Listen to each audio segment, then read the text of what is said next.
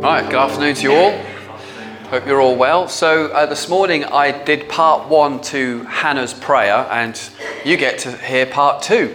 So, um, if you want to hear part one, you're going to have to listen online, obviously. Um, so, first of all, you're going to turn in your Bibles to um, 1 Samuel chapter 1.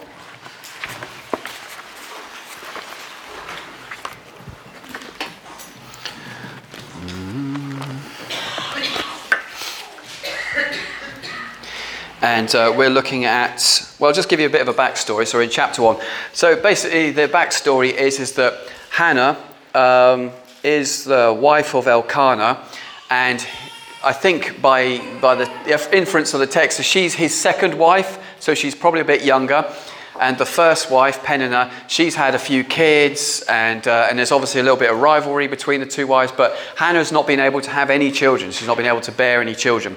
And uh, you get the inference from the text here again is that um, Peninnah is, or Peninnah, sorry, is obviously just giving her a hard time all the time. Like, I call yourself a woman, you ain't no woman, can't even have children. What kind of woman is that? You know, just rubbing it in there because of that rivalry between the two wives. And then Hannah just comes to this place of absolute desperation, and um, and then she wants to uh, to pray. Um, yeah. So we were looking about Hannah, weren't we? And uh, so, reading from verse 10 to 11, it says, She was deeply distressed, prayed to the Lord, she wept bitterly, she vowed a vow, and said, O Lord of hosts, if you will indeed look upon the affliction of your servant, and remember me, and not forget your servant, but will give to your servant a son, then I will give to him, then I'll, sorry, will give him to the Lord all the days of his life, and no razor shall touch his head. So this morning I looked at several things. I've looked at the being deeply distressed, vowed a vow, the title she's calling him a Lord of hosts, and then she's saying, Look upon the affliction of your servant. So now I'm going to move on to the next part of the verse where she says, Remember me, do not forget. Now, again, as I said in my earlier sermon, this is she is calling upon God. See, she is a, she has a covenant relationship with God. And I want to really emphasize this to us all is that everyone in this room, if you know Jesus as your Lord and Savior, you have a covenant relationship with God. Okay?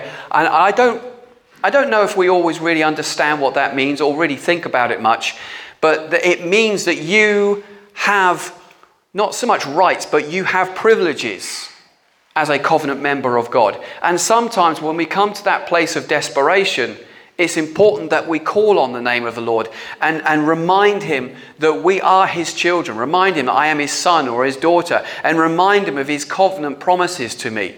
You know, often I'll remind God of his words to me or, or of his scriptures and say, you know, and I'm talking about in a place of desperation. I'm not talking arrogantly coming into the throne room of grace. All right, God, yeah, you said, mate, you said. I'm not talking about that. I'm saying, God, you know, I, I come before you on bended knee, Lord. I implore you, Lord God, and I cry out to you, the living God. Lord, you promised in your word that you would do this, and you said that you would do that, Lord God. And I was saying in the earlier half eh, how in our prayers in the earlier half of the sermon, we, we, we, we must come before God's and actually be fine with expressing emotion. You look in the Psalms, uh, and it's the full spectrum of emotion everything from high liturgical praise right through to, My God, my God, why have you forsaken me? Through to complete anger and, and the unfairness and the injustice of it all when he's saying, Why is it that the heathen prosper? Why do they get the better job? Why do I see heathens driving better cars than me? Not that I think that, but Jesus, why? Why is it that they get all such good things? And why are they prospering and they eat up your righteous people as though they were bread? This is the language of the Psalms. You should try it. You should use the Psalms daily in your prayer because it gives you the full spectrum of permission of emotion that you can bring into your prayer life as, a, as to the poster, Dear Lord Jesus, meek and mild, I humbly pray thee. You know, we've got to really come before God and be honest with God as well. And so she's saying here, Lord, remember me, do not forget. So she's, she's using covenant language. So if you turn with me to Deuteronomy, Deuteronomy 31, verse 8.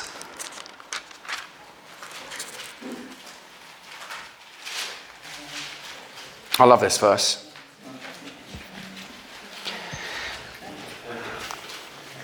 She's saying, Remember me, God. Do not forget me, O God. And what is she saying here? She's calling upon that covenant language. It says here in Deuteronomy 8 It is the Lord who goes before you. He will be with you. He will not leave you or forsake you. Do not be, in, do not be afraid or dismayed. He won't fail me. He won't leave me. He won't disappoint me. He won't let me down. God, remember your servant. Look at me. See me. I am in the room. Look at me. Hallelujah. Amen. None of this, I'm just going to be in the background where no one can see. No! You get into the presence of God and say, God, remember me. Look at me. I've laid down my life for you. I've done this and I've done this. Hear me, Lord. Hear my prayer. Remember me. As opposed to, Dear Lord Jesus, meek and mild, humble we come before thee, and do obeisance before thee, O God. Those kind of prayers are not going to get you the desired answer that you're looking for. You've got to know that you are covenant with God. You can come into the presence of God, hallelujah. And you can and you can use his word. We do it humbly, we do it gracefully, but you can say, "Father, look at me. Look upon me, Lord, and remember me." Let's look at some scriptures here. So, Psalm 105 verse 8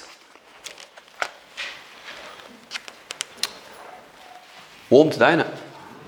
Yeah. So if you fall asleep, I won't mind. Oh, good. Thank God for that. Right, Psalm 105, verse 8. Listen to this. He remembers his covenant forever, the word that he commanded for a thousand generations, the covenant that he made with Abraham, his sworn promise to Isaac, which he confirmed to Jacob as a statute, to Israel as an everlasting covenant. He remembers his covenant forever. Has anyone here ever made uh, a covenant with God? No one? No one, don't be shy. Anyone here made a covenant with God? Yeah, I think no. A few of us. Yeah, okay. Okay. Yeah, are you going to point me out now? Okay. If we were talking about this about making vows with God as well earlier. If you if you've made a covenant with God, He will honour that. I remember years ago when I, when I first kind of got saved, I was, uh, well, not first when I got saved, a couple of years in, I was just going through a time I was so close to God and I was like, oh Lord, Lord, I, I, I want to make a covenant with you. I pray, Lord, that you will give me the faith and the knowledge and the revelation that the Apostle Paul had, because I'm greedy and I'm, that's the kind of guy I am. Lord, I want that. And I said, Lord, I pray that, that I will never fail you or forsake you. I pray, Lord, do whatever it takes that I do not reject you and I do not fail you. And I made this covenant with God. And I knew in that instant that He had agreed to it and said, I agree with this. And even to this day, if I'm going through a difficult time, someone who's moving in the prophetic one, the first thing they'll normally say to me is, I remember the covenant that we have with each other. Because God remembers His covenant. And she is, Hannah is like saying, Lord, remember me, look upon me, look upon the affliction of your servant. Because you said here, you remember your covenant forever. Now, does it not say in the Torah that, that there won't be any miscarriages or any barren in your midst? That's what it says. Okay? So she knows that as a woman who is barren, something's not right here because she knows that according to her covenant and the relationship she's in with God, and according to the Torah, she shouldn't be barren and she should have children and she shouldn't miscarry. And so she's just really like going all out here with her prayer to the Lord. Now, I, I, as I've studied Hannah, I realize that Hannah's not just some, this is not just some goofy moment she's having here. As you study her prayer life, when you get into chapter 2 of, of uh, Sam, 1 Samuel, you'll realize that this is a woman who knows how to pray. She really knows how to pray. So, why are we looking at this prayer today? Because she is giving us a masterclass in how to do desperate praying. Amen? Because let's be honest, okay, we all need a masterclass when it comes to prayer. Now, when I was at the Guitar Institute in London, uh, occasionally they would have these top top guitarists that would come in, the best in the world that would come in and give us masterclasses. We had this jazz fusion guy that came in once, and he just gave us a masterclass. Sat down, when there's only about 30 in the room, and, uh, and he just said, "Guys, ask me any question you want and I'll just tell you all about it and stuff. And no one wants to ask the question. I can't remember what I asked, but I put my hand up and said, What about this? And then, oh, that was it. How do you practice your guitar in your times, you know, and all this sort of stuff. And then he just offloaded. And when you get a masterclass from someone who is an expert at what they do, man, that, that's what you want. That's what you want. And so, what you're getting here is a masterclass in, in prayer, in desperate prayer from someone that is a, I wouldn't say she would call herself a master of prayer, but someone that actually, when you're looking at what she's doing here, knows what she's doing. So, this is good stuff. Uh, let's, whilst you're in Psalms, let's look at another one Psalm 115, verse 12. And it says, The Lord has remembered us. He will bless us. He will bless the house of Israel. He will bless the house of Aaron. He will bless those who fear the Lord, both small and great. Remember me, Lord. Do not forget. Do not forget what? Don't forget me. Don't forget your covenant promise. You said in your own Torah that no woman shall go barren and no one shall miscarry. So she's like really laying it on here. Lord, remember me. Do not forget me, O God. Hallelujah. Let's look at one more Isaiah 49 15.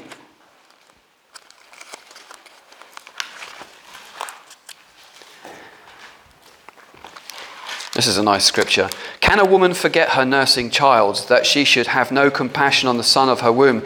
Even these may forget, yet I will not forget you. Behold, I have engraved you on the palms of my hands. Your walls are continually before me. That is obviously the context here is about the city of Jerusalem.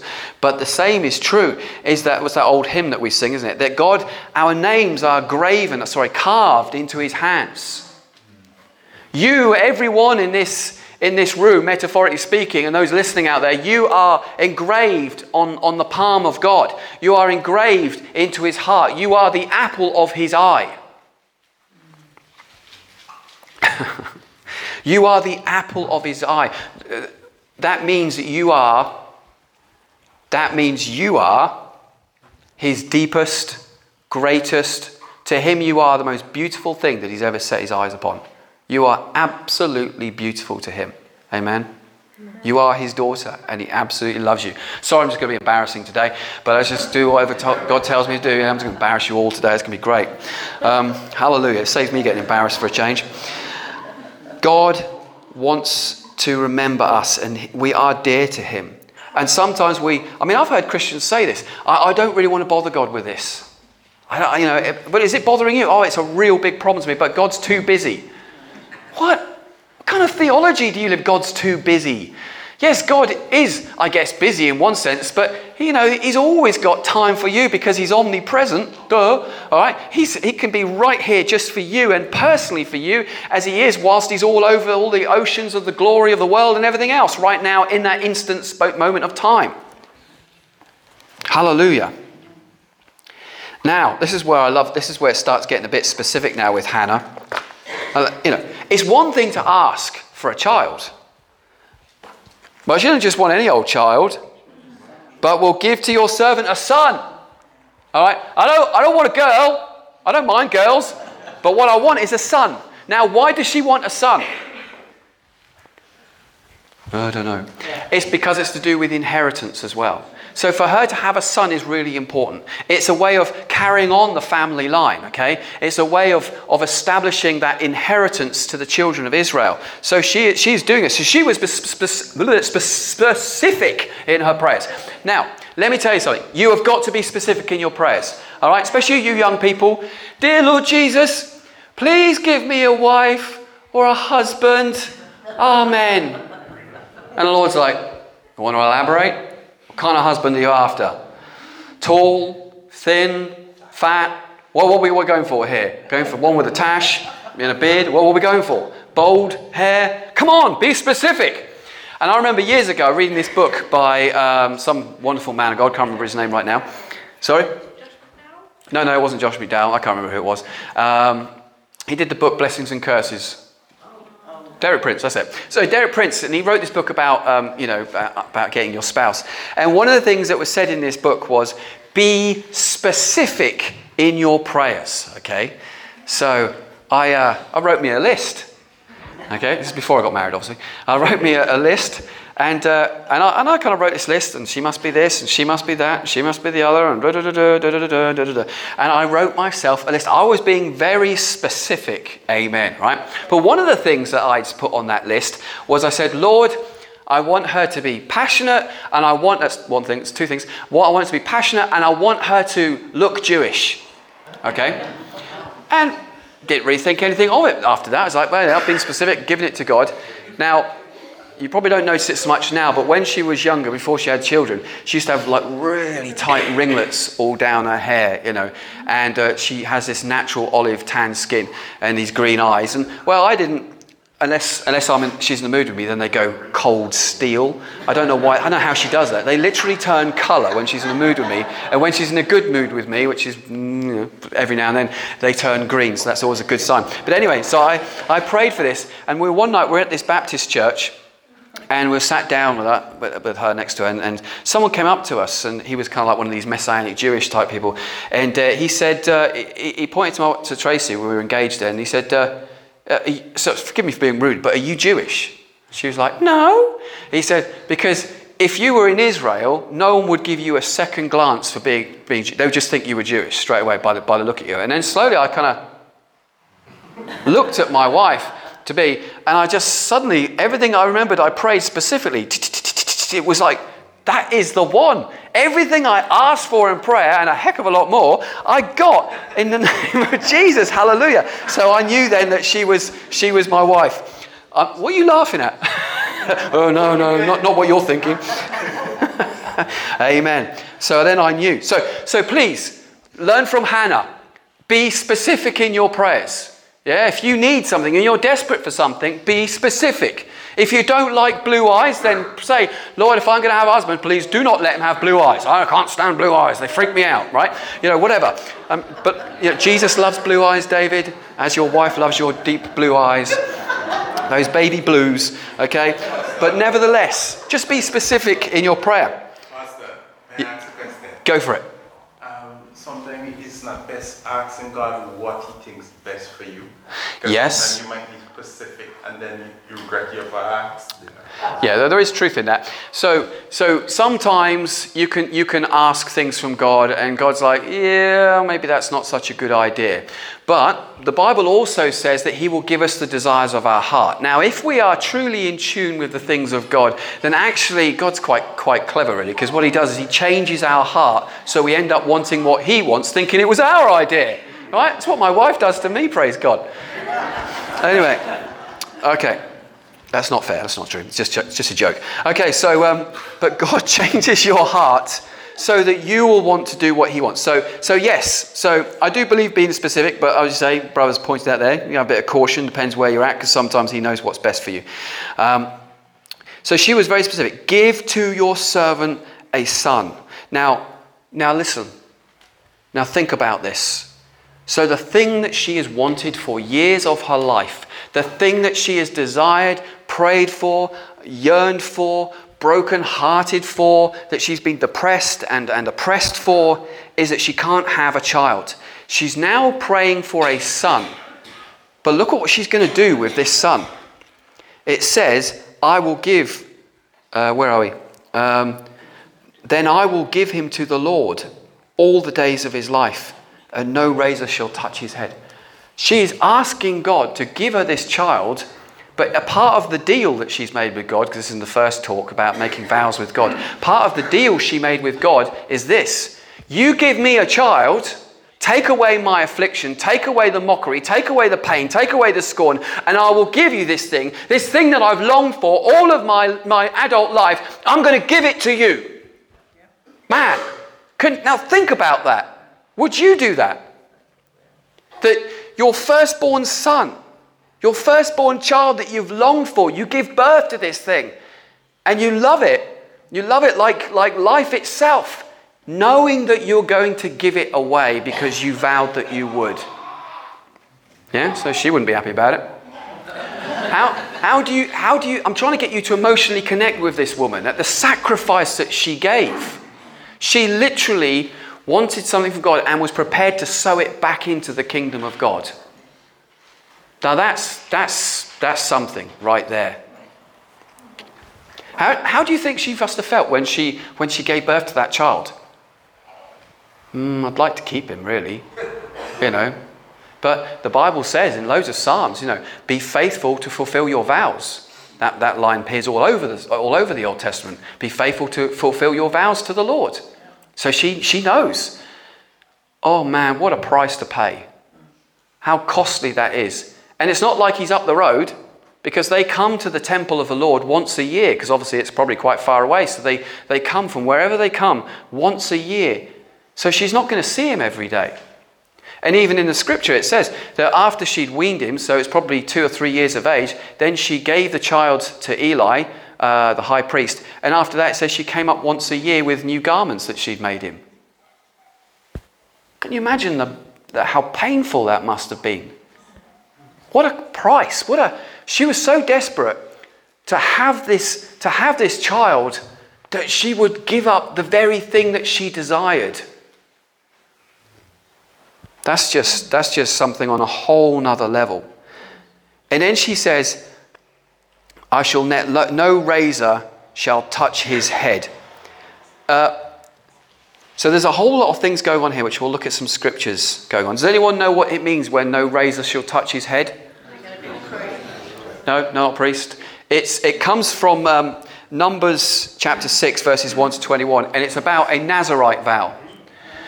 So a Nazarite vow is basically you. The long and short of it is, is you want to. This is for anybody to do. You don't have to be a priest or anything. Anyone can do this. Say, I want to devote myself to the Lord, and you say you set a period of time, maybe a year, two years, three years, and in that period you say, I'm not going to touch my hair. I'm going to let it grow. Um, not going to have a shave or anything. And you are not going to touch anything unclean. You can't eat grapes or any fruit of the vine, no grape juice, no wine, none of that. You're not allowed to touch anything unclean because if you do, you're immediately defiled and you have to start from scratch again. Okay? So, as you know, a famous biblical character who was a Nazarite is Samson. Okay? So, in his strength was in his hair or in his dedication to God, really. So, so she has devoted this. So she wants this child to become a Nazarite. I was saying this morning in the, in the first service that, well, you know, you do stupid things when you're younger. Oh, it's only me, is it? Okay, so when I was younger, I, I, did some stupid things. I made some silly vows, and God has made me fulfill them all. And one of the vows that I, I, I said to God is I read that verse in Deuteronomy, uh, in Numbers, sorry. I think when I was an Anglican in the Anglican church, and I read it, I was like, cool, that sounds awesome. You know, grow your hair, and don't do anything unclean, and don't drink any alcohol, and do this. Yeah, Jesus, I vow I'm going to become a Nazarite for boop, boop, boop, how many, however long, and stuff. And, uh, and I, I didn't fulfill it to start with.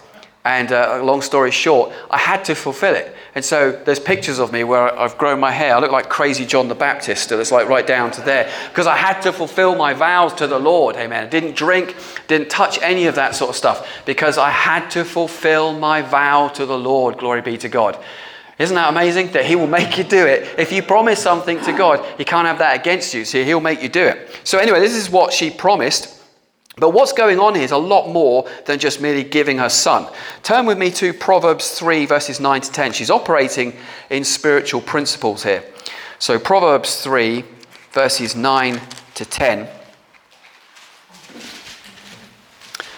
This is a good verse.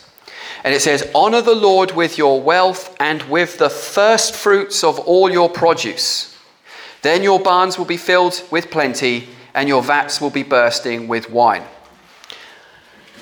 She probably thought, saw it this way I'm going to honor the Lord with the first fruits of my womb, that my womb will be filled with plenty and my womb will be bursting with babies. Hallelujah. Amen. Now, was her womb full of babies? Yes. How many kids did she have? Three sons and two daughters. That's right. Include, but and then the sixth one was Samuel. So they had a total of six. She had a total of six kids. So she gave one to the Lord, and then God blessed this barren woman, woman sorry, with five other children because she operated in a spiritual principle. She gave God the increase of her first fruits. So I will do this practically. If I if I ever get a pay rise, this is not a hint. If I ever get a pay rise, what I do, what I, what I do is that I will I will give that first pay rise increase to God as as my as my first fruits, knowing that my barns and my vats will always be full and overflowing. We haven't got any vats or barns, Chris. But you know, it's figurative language that, it, that God will look after me and that God will increase me, that God will prosper me. And I know lots of other people that live according to this. Now, you, eh, you might think, well, that, isn't that law? Isn't that Old Testament, Chris? That's all law. That's old law stuff. You don't want to do that. Well, it's a biblical principle. But if you apply the biblical principle, you can operate in the blessings of it. Amen. It's a bit like tithing. You're not mandated to tithe under the new covenant. In the old covenant, under the Mosaic administration, you were mandated to tithe 23.5% every three years. But before the law came, people still tithed, didn't they? So it's a biblical principle. It's not an issue of law. You're free to do it if you want, free not to do it. But if you do do it, you get the blessings that come with that.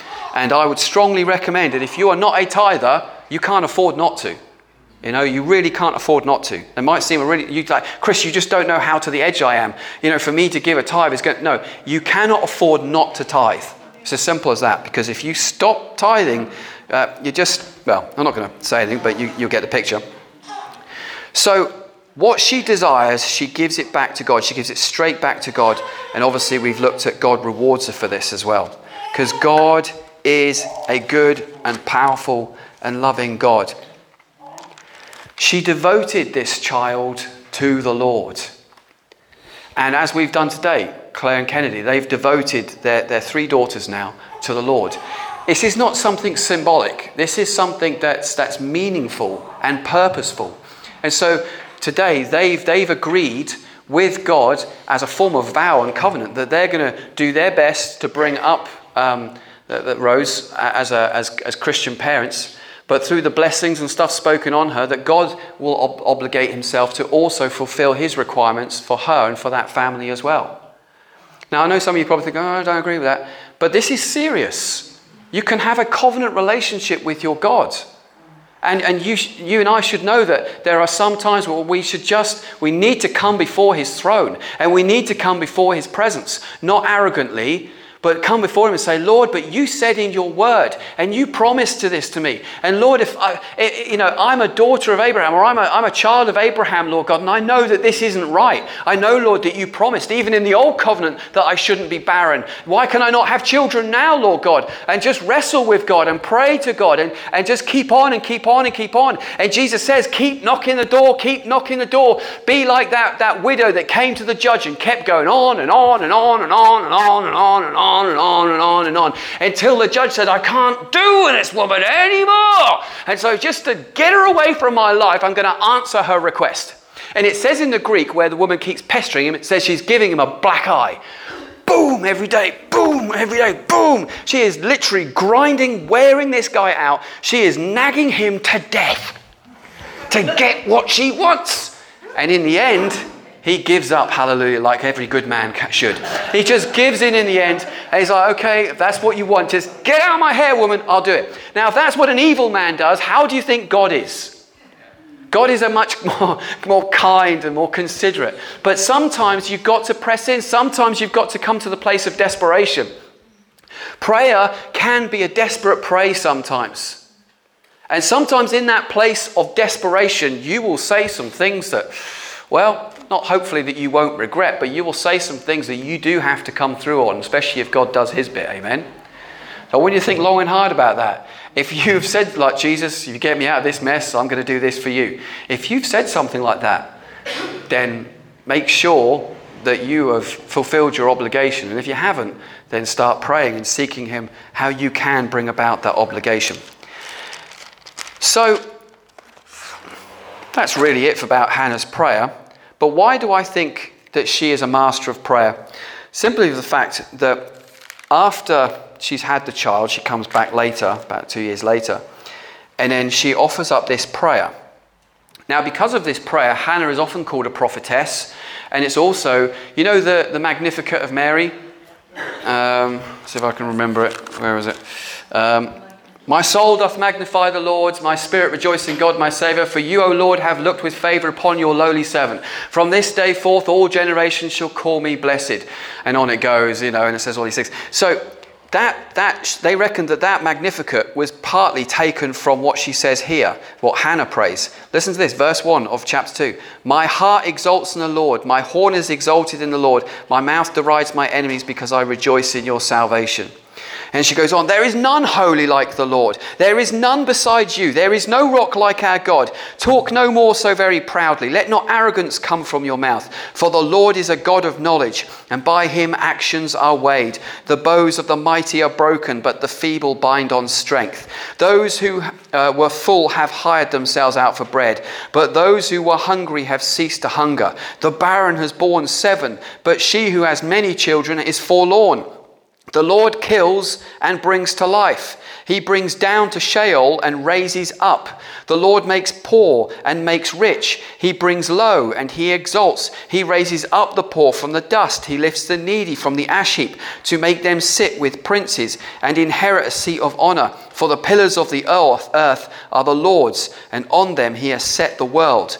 He will guard the feet of his faithful ones, but the wicked shall be cut off in darkness. For not by might shall a man prevail. The adversaries of the Lord shall be broken to pieces. Against them will he thunder in heaven. The Lord will judge the ends of the earth. He will give strength to his king and exalt the horn of his anointed. Now, there's a woman that knew God. There is a woman that knew her covenant relationship with God. There is a woman that knew something of prayer, that knew something of the nature of God, which I think is really refreshing for today's Christian.